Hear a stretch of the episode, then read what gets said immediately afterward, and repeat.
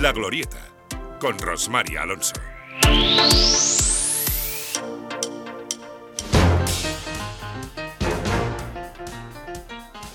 Segundos quedan para llegar a las nueve y media y en la recta final del programa La Glorieta es martes, lo vamos a dedicar a la tertulia política. Hoy tenemos a un representante del equipo de gobierno y otro de la oposición. Y pasamos a presentarlos. Por parte de la oposición tenemos al portavoz adjunto del Grupo Socialista, el Grupo Mayoritario, Mariano Valera. Muy buenos días, Mariano. Muy buenos días, Ro. Muy buenos días a todos los oyentes y felicidades. Ah, bueno, de eso vamos a hablar. Y por parte del equipo de gobierno tenemos a la portavoz de la Junta de Gobierno y concejal del Partido Popular, Inma Mora, bienvenida. Bueno, pues muy buenos días a todos, muchísimas gracias y me sumo a la felicitación de Mariano por ese gran día de la radio. Pues sí, hoy 13 de febrero es un día muy significativo para este medio de comunicación, lo hemos dicho al principio, el medio de comunicación, la radio es algo más. Es un lugar para soñar e imaginar, para contar historias, para informar, para entretener. ¿Para qué más, Mariano? ¿O cuál ha sido tu, tu vinculación con la radio. ¿Tú, tú recuerdas la primera vez que, que la escuchaste? Sí, sí, lo, recuerdo, lo, recuerdo, perfectamente en, en casa de, de, mi abuela, que fue con quien me crié eh, prácticamente, porque bueno, eh, yo soy el pequeñito de 29 nietos y mi abuela decidió no, no, que no fuese a, a lo que se entiende ahora por educación infantil y fue con ella con la que, con la que yo me crié y recuerdo que uno de las cosas que hacíamos al día, entre otras cosas, me ponía a escribir, a leer, me enseñó a rezar y una de las cositas que hacíamos cada día era escuchar la radio. Entonces yo recuerdo tener pues muy presente evidentemente a mi abuela en todo momento, pero cuando escucho la radio conecto con esos momentos en los que nos sentábamos y escuchábamos la radio y me hacía pues escuchar noticias, escuchar música y entonces las comentábamos. Por lo tanto, mi, contacto con la radio siempre ha sido de, de puedo decir que de por vida. Mía y en la etapa política, en la etapa política mucho más cuando nos toca sentarnos delante de los micrófonos en estas tertulias para poder hablar y para poder, Claro. eh, bueno, para, para poder comentar el estado de, de la ciudad. Eh, Maravilloso, Feliz- entonces. felicidades, eh, porque quería comenzar así también mi intervención, Claro. felicitando a todas las personas que os dedicáis al mundo de la radio, porque al final sois el altavoz del alma del mundo. Por lo tanto, felicidades en vuestro día. Inma, no sé si tu recuerdo será tan, tan intenso como el de Mariano. Pues Eh, mira, ahora que lo que estabas comentando, Mariano, sí que es cierto que yo me retrocedo también en el tiempo y recuerdo mi madre era paradora. Eh, mi hermana mayor y yo, pues evidentemente cuando mi madre paraba durante todo el día nos sentábamos alrededor de ella y más recuerdo de coger las tijeras y empezar a cortar hilitos, ¿no? O la faena esta que sobraba y empezabas a recortar. Y recuerdo, pues sobre todo las tardes, cuando mi madre se ponía a la radio y se ponía a escuchar las novelas que se retransmitían por la radio y esos momentos que mi madre estaba más que enganchada a esas tardes con esas novelas. Y luego, pues, la primera experiencia que tuve, y además fue en esta casa casualmente, fue en mi reinado como dama mayor de las fiestas de Elche, que vinimos aquí a una entrevista, y cómo impacta, ¿no? El someterte a un micrófono que yo de verdad os admiro por, ese, por, por esa eh, facilidad que tenéis para poder comunicar y llegar a todos los hogares para expresar pues qué es lo que está pasando en nuestro municipio eh, en general en, en toda España con las noticias que dais habitualmente y lo difícil que a mí me suponía incluso decir hola. Yo recuerdo que me pusieron el micrófono delante y era incapaz de pronunciar una sola palabra. de Pues habéis crecido también con la radio, por lo que veo. Y, y, por último, tenam- tenemos que presentar a quien ha llegado ahora mismo, que es la portavoz de Compromís, Esther Díez. Eh, Bon dia, Esther. Avui és el Dia Mundial de la Ràdio. Sí, efectivament. I jo el record que tinc és, igual que el que estava comentant Imma, ma mare en la màquina aparant i, la, i al final la ràdio de fons, que no deixa de ser la banda sonora no? de la nostra vida que ens ha acompanyat en les diferents èpoques. Jo crec que ho associem, de fet, a cada etapa vital i jo això, no? quan era xicoteta pues, me'n recorde de la ràdio sonant en la salita ma mare estava parant.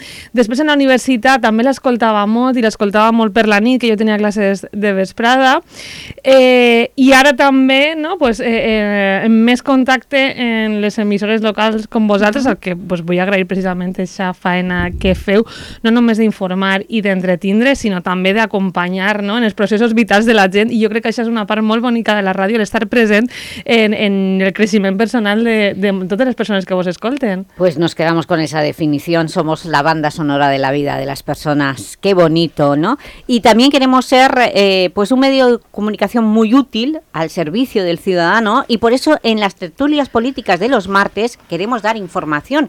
Y hoy tenemos eh, que abordar un tema, ayer lo dijo el alcalde, y es que mmm, no van a esperar a esa tramitación farragosa y larga del catálogo de edificios protegidos para eh, precisamente proteger fachadas históricas de interés que pueden ser derribadas. Hay muchos casos, todavía no se ha aprobado ese catálogo de edificios protegidos. Hay muchos casos que han desaparecido fachadas de mucho interés y muy bonitas en el casco histórico y no tenemos tantas. Y hay algunas amenazadas. Y además el alcalde también dijo que se iban a dar ayudas para los propietarios de eh, edificios históricos o de edificios con interés histórico en sus fachadas. Pues Inma Mora, mmm, ¿cuándo empiezan precisamente a dar esas ayudas y de qué, de qué montante estamos hablando? Muy, eh, pues sí, precisamente ayer nuestro alcalde anunció esa noticia. El área de urbanismo, junto con la alcaldía, van a sentarse para comenzar a redactar pues un inventario de fachadas de nuestro municipio, un inventario pues que tengan eh, relevancia histórica, esas fachadas como relevancia histórica, porque evidentemente el objetivo de todo esto es pues preservar nuestro patrimonio, ¿no? Vivimos en un municipio con un patrimonio muy rico, ¿no? Y, y a la vista está. Entonces eh, creemos que evidentemente no podemos eh, retrocedernos en el tiempo y ver cómo ha ocurrido con otros edificios que los hemos perdido con esas fachadas históricas. Y por eso el compromiso de este gobierno municipal y en particular de nuestro alcalde, el señor alcalde, el señor Pablo Ruiz, eh, es realizar ese inventario con esas fachadas históricas y además otorgar de una partida presupuestaria de alrededor de unos 100.000 euros donde se van a empezar a redactar ya esas bases para ayudas eh, para la preservación precisamente de ese patrimonio histórico que tenemos en nuestro municipio. No podemos dejar que pase pues como ha pasado con el edificio del de, Progreso, ¿no? O como el edificio que está colindante al huerto del cura en Alfonso X. No podemos dejar perder parte de nuestro patrimonio. Además hay otro edificio que está en el Carrer Ample. No sé si esta noticia llega tarde para proteger esa fachada que la van a derribar. Estamos ahí en contacto con los, con los propietarios del edificio para ver de qué manera eh, quizás pudiésemos proteger también ese, ese edificio, esa fachada histórica. Bien, ¿qué opina la oposición de esta noticia que ayer daba el alcalde cuando también anunciaba una remodelación que dice necesaria en la Plaza de Santa María porque el pavimento está destrozado? Bueno, en el caso de Compromís sabéis además que hemos tenido una férrea defensa del patrimonio cultural a lo largo de todos estos años y así lo hemos defendido de manera coherente con todas las actuaciones que hemos llevado a cabo.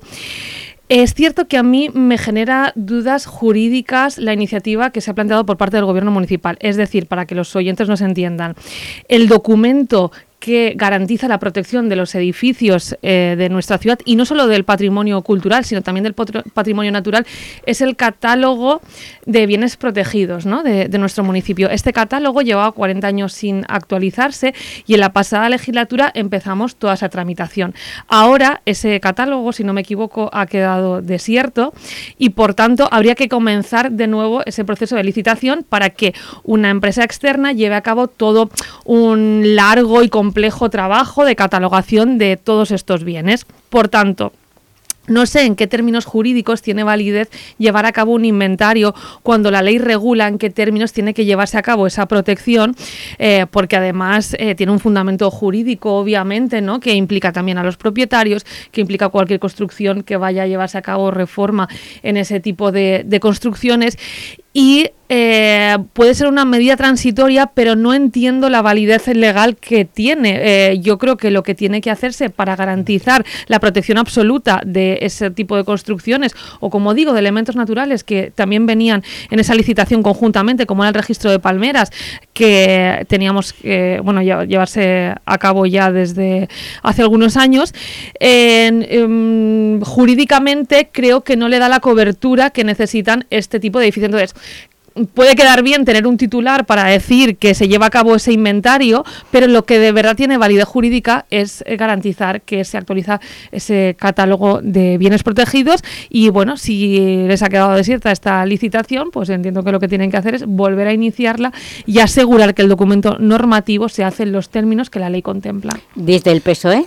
Eh, ¿Qué valoración hacen de la noticia? Desde el Grupo Municipal Socialista, evidentemente, mm, creo que también tenemos que comenzar esta intervención pues eh, asumiendo que la parte de la, de la, protección del patrimonio cultural creo que ha sido eh, un, un, tema en el que cualquier gobierno al final tiene que trabajar y ha de poner todas las herramientas sobre la mesa para poder proteger y para poder trabajar eh, la, la situación de poder conservar su patrimonio. Yo creo que nosotros durante estos años lo hemos dejado eh, claro con, eh, con, la restauración de Calendura o con el eh, Lord de Pontos o el Lord del GAT o la limpieza y protección de las inscripciones en la fachada del ayuntamiento. Pero ¿en qué fase dejaron la, estabilización ¿pero en qué dejaron la renovación del catálogo de edificios protegidos? Se quedó en licitación, en, licitación y se ha quedado desierta tal como ha comentado mi, mi compañera la señora Díez. Por lo tanto, creo que es una preocupación o ha de ser una preocupación de cualquier gobierno poder conservar eh, el patrimonio cultural de, su municipio.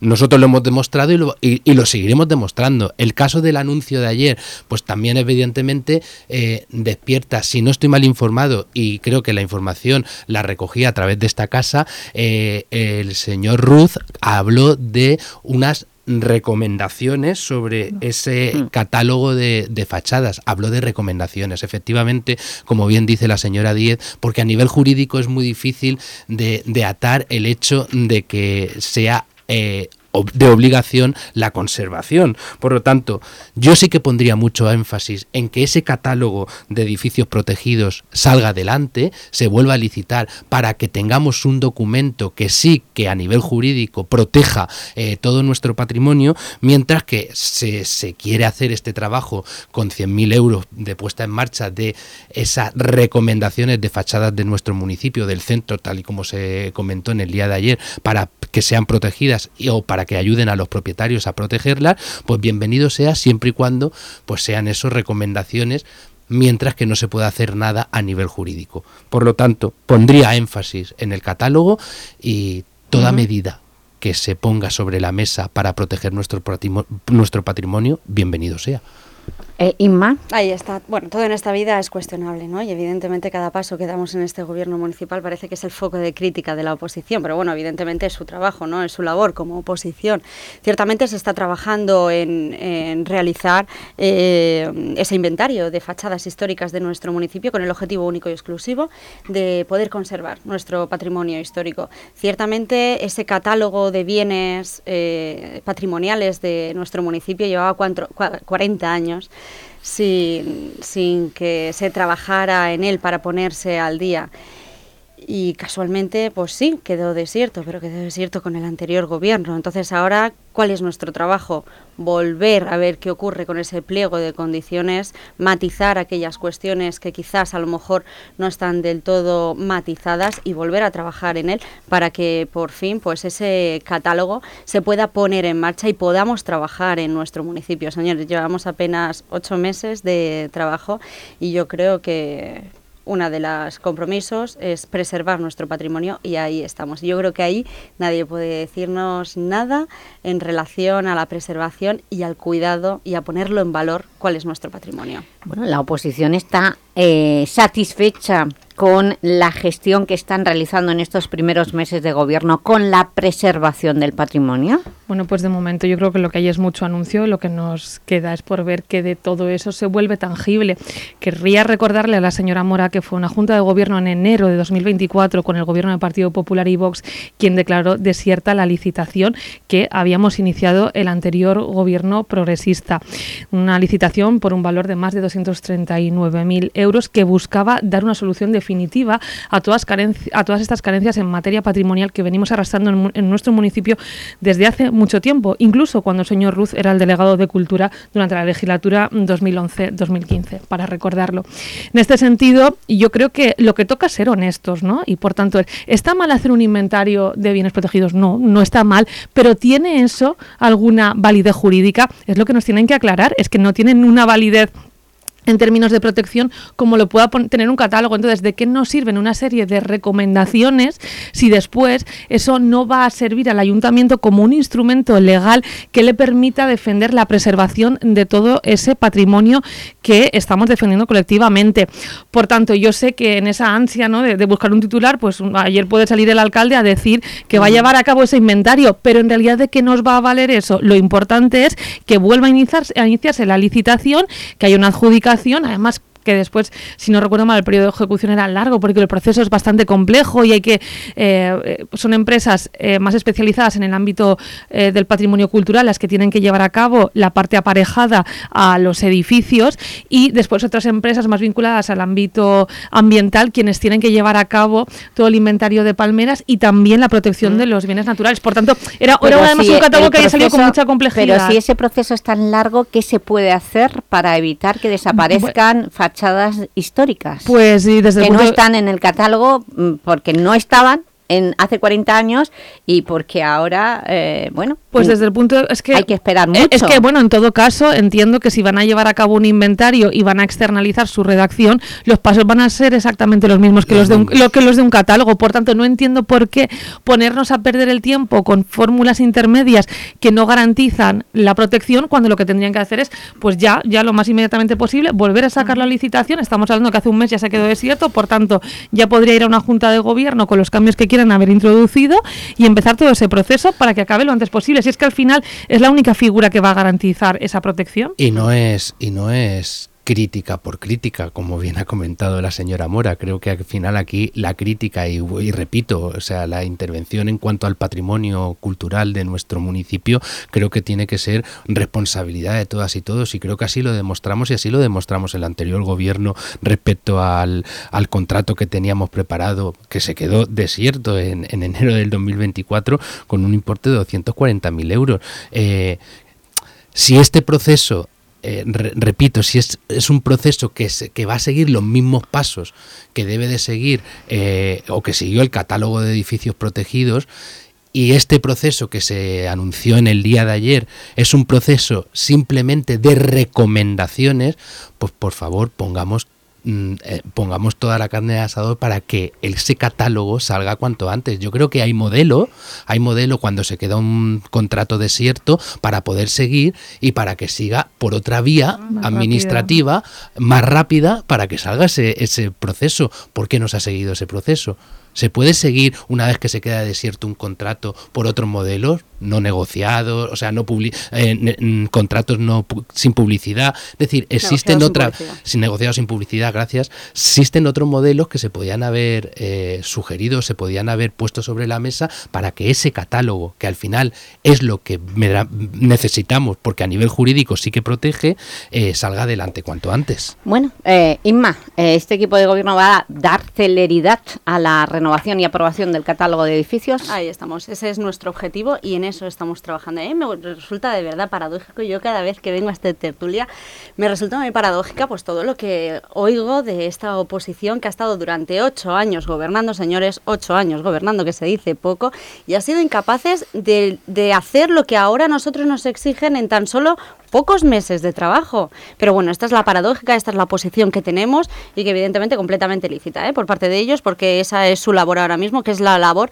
de oposición y de poner el foco en atención en cualquier lanzamiento o en cualquier cuestión que anuncia el señor Pablo Ruz. ¿Cuál es el compromiso de este gobierno municipal? Preservar el patronato, el, el, patrimonio. el patrimonio histórico de nuestro municipio. Y en eso estamos trabajando. Y yo creo que aquí no hay ni vuelta de hoja ni nada. ¿Y cree que va a servir de algo, como dice la oposición que lo cuestiona, ese inventario de fachadas históricas? Claro que va a servir de algo, porque con ese inventario de fachadas históricas y luego con esas ayudas que se van a dar a los propietarios de diferentes edificios en los que se considere que esa fachada es histórica, nos ayudará a que esas fachadas no se derrumben. Entonces sí que servirán, evidentemente. Y ahora vamos a darle forma, ahora estamos redactando esas bases para ver de qué manera se van a realizar esas ayudas, de qué manera se van a otorgar esas ayudas y ahora mismo desde el área de alcaldía y urbanismo se está redactando ese inventario. El anuncio lo hizo ayer nuestro señor, eh, el señor alcalde, el señor Pablo Ruz, y ya hoy mismo ya está trabajando con pues, urbanismo. Pues eso es lo que quería preguntar, lo de las ayudas, pero están ahora mismo sabiendo que esos 100.000 euros,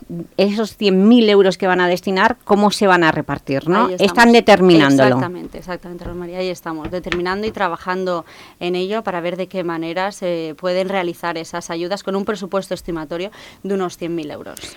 ¿Estos incentivos pueden ayudar precisamente a los propietarios de edificios mm, conservar la fachada histórica sin tener obligación de ello? Pues depende, ¿no? Porque 100.000 euros para quien haya tenido que llevar a cabo una rehabilitación de un edificio de estas características, pues no nos da para muchos, ¿no? Eh, habrá que tener en cuenta que tampoco es que sea una suma tan grande cuando hablamos de actuaciones que son tan caras, ¿no? Como la rehabilitación de una fachada que tenga una protección histórica, así que dará para poco seguramente esta ayuda. En todo caso, me gustaría hacer una reflexión a la señora Mora, y es que la labor que tiene la oposición es de fiscalización. De hecho, le acabamos de plantear diferentes preguntas aquí. Me parece que su labor como portavoz de la Junta de Gobierno eh, se reduce más a intentar disuadir el contestar a estas preguntas que le hemos formulado. Porque si lo que le estamos planteando el señor Valera y yo es decir, ¿Qué validez jurídica tiene un inventario frente a un catálogo? Eso es lo primero que queremos saber y no ha sido capaz de contestarnos. y, por, le he dicho que ahora mismo están trabajando tanto desde servicios jurídicos del ayuntamiento como desde el área de alcaldía y urbanismo para redactar tanto esas bases como para ver y darle forma a ese inventario. La segunda parte es, ¿el inventario, va, el inventario va a ser externalizado?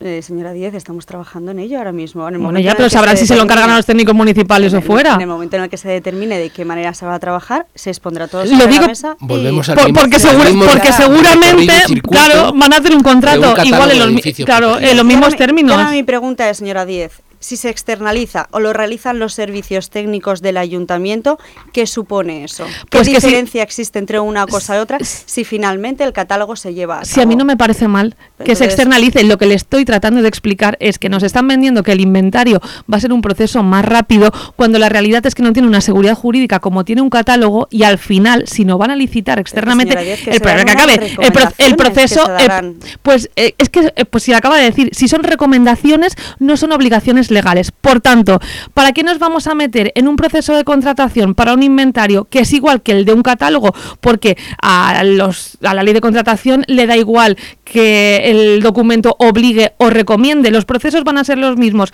para que al final de todos esos meses el resultado que tengamos es un documento que no tiene una validez legal que obligue a los propietarios o propietarias a preservar esas construcciones y mm, habremos llevado el mismo tiempo que nos hubiera costado licitar un catálogo. Eso es lo que no llego a entender. Y luego el eh, tema de las partidas económicas, evidentemente, hablamos de 100.000 euros. Con 100.000 euros, como bien se ha dicho, mantener o, sea, o restaurar una fachada eh, no sé, que le pregunten a la fachada restaurada más cercana que hemos tenido ahora en la casa de los Babis, a ver qué puede costar o qué ha costado eh, la restauración de dicha fachada. simplemente vamos a poner el esfuerzo, o es eh, la crítica de la oposición viene por vamos a poner el esfuerzo en aquello que genere jurídicamente una protección válida, porque esto no deja de ser una recomendación. ¿Por qué no buscamos una fórmula híbrida donde se mantenga todo? ¿Por qué, ¿Por qué, no podemos buscar desde los servicios jurídicos de urbanismo esa fórmula en la que salga ese catálogo necesario, pero que también se recoja la protección de las fachadas? ¿Se puede? porque no lo valoramos. Bueno, como estamos dando vueltas al, mismo asunto, y quiero pasar a otro, pero no sin antes preguntar a la oposición qué les parece el anuncio del, o el diseño de, no lo presentó, sino el anuncio de eh, reformar la Plaza de Santa María, quitar las barreras arquitectónicas, cambiar el pavimento que está destrozado y plantar mm, árboles de hoja caduca para convertir, eh, y además están estudiando si colocar una fuente, si colocar un monumento, hacer, como dijo el alcalde ayer, de esta plaza algo más monumental y emblemática. ¿Era necesaria, era necesaria esa actuación por el estado actual? efectivamente llevar a cabo una rehabilitación de la plaza porque el pavimento está en mal estado es necesario. A mí me parece bien que se lleve a cabo una actuación de estas características, pero quiero recordar también que es importante que se lleven a cabo transformaciones en los barrios de la ciudad y no solo en el centro. De hecho, en el plan de movilidad que tanto han criticado, pero que después han dejado este gobierno municipal, se proponía precisamente llevar a cabo transformación de las plazas de los diferentes barrios para eh, generar unos ejes eh, vertebradores que peatonalizaran todo ese centro neurálgico de, estas zonas y que además sirvieran para revitalizar el comercio y por tanto pues yo les insto también a no solo llevar a cabo esas actuaciones en el centro sino también en el resto en el resto de, barrios de nuestro y, Mariano, evidentemente me sumo a la reivindicación pero yo simplemente apuntar una cosa todo lo que sea eliminar barreras arquitectónicas de nuestra ciudad, bienvenido sea. Ahí tenemos unas barreras claras para eh, movilidad reducida. Todo lo que sea reducir, bienvenido sea. Se ha caído mucha gente en la plaza del Congreso Eucarístico. Inma. Sí, como lo que... bien comentan la señora Díez y el señor Valera, era una necesidad que teníamos en esta plaza del Congreso Eucarístico, sobre todo por las barreras arquitectónicas, ¿no? Esos escalones y ese cambio de pavimento que existe en la misma plaza y uno de los compromisos es, bueno, ayer ya se inició ese proceso de, la redacción del proyecto y dirección técnica del mismo, eh, pues para empezar a estudiar, ¿no? A ver cuál va a ser la mejor alternativa y la mejor remodelación para que todo, cualquier vecino, cualquier persona pueda venir a disfrutar sin ningún tipo de dificultad de la Plaza del Congreso Eucarístico, que yo creo que también es uno de los lugares emblemáticos de nuestro municipio, al que evidentemente debemos de seguir preservándolo. Como también lo es el Lord del Chocolater, que lo van a ganar al, espacio público, con ese convenio que van a firmar con la propiedad para hacerse cargo de ese huerto el mantenimiento a, cambio de eh, un uso público del mismo. Bien, pues debemos, de repensar bien el modelo de ciudad y el, y el modelo de cómo se interviene. Y, ¿Piensa que el eh, Partido eh, Popular no lo tiene? bueno, de momento, en estos ocho meses, no demuestra, para mí o para el Grupo Municipal Socialista, no demuestra ese modelo de ciudad que se debe de entender como tal para, la, para todo el crecimiento que supone que tenga una ciudad como, como Elche y basándome en lo que acaba de comentar la señora Díaz, por ejemplo, en reducir el espacio, de los pocos espacios que nos quedan, por ejemplo en Carrús, a un centro social, saltándose eh, todo el tema de un posible aparcamiento de tres plantas y dejar reducido a un espacio de centro social, pues creo que eso no ayuda a ese crecimiento eh, cultural, económico que un modelo de ciudad como Elche merece. Por ejemplo, en ese sentido, en el de en el de Highton. Yo creo que tendremos tiempo para hablar de Highton cuando se vaya a presentar el modelo, pero desde ya preventivamente vemos que no es el modelo que merece que merece Elche a ese espacio, por ejemplo, que hablamos de Highton. Bueno, pues un modelo que el señor Valera, además es que acabamos de tocar una tecla claro, en el centro Highton, el centro Highton, un centro que durante ocho años ha estado que primero hacemos una cosa, luego hacemos otra, total, que han pasado ocho años y no han hecho absolutamente nada y ahora exigen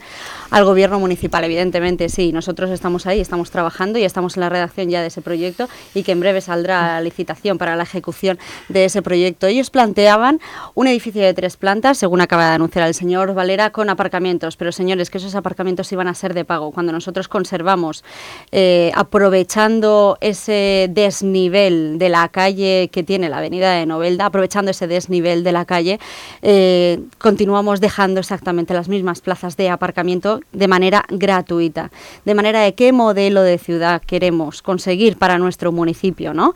Pues yo creo que un modelo de ciudad en el que todos tenemos cabida y en el que todos tenemos exactamente los mismos derechos, así como el trabajo que estamos realizando ahora mismo también con las pedanías, esas grandes olvidadas durante el pasado mandato, durante los últimos ocho años, en donde fueron incapaces lo más mínimo servicios esenciales como era el bus urbano.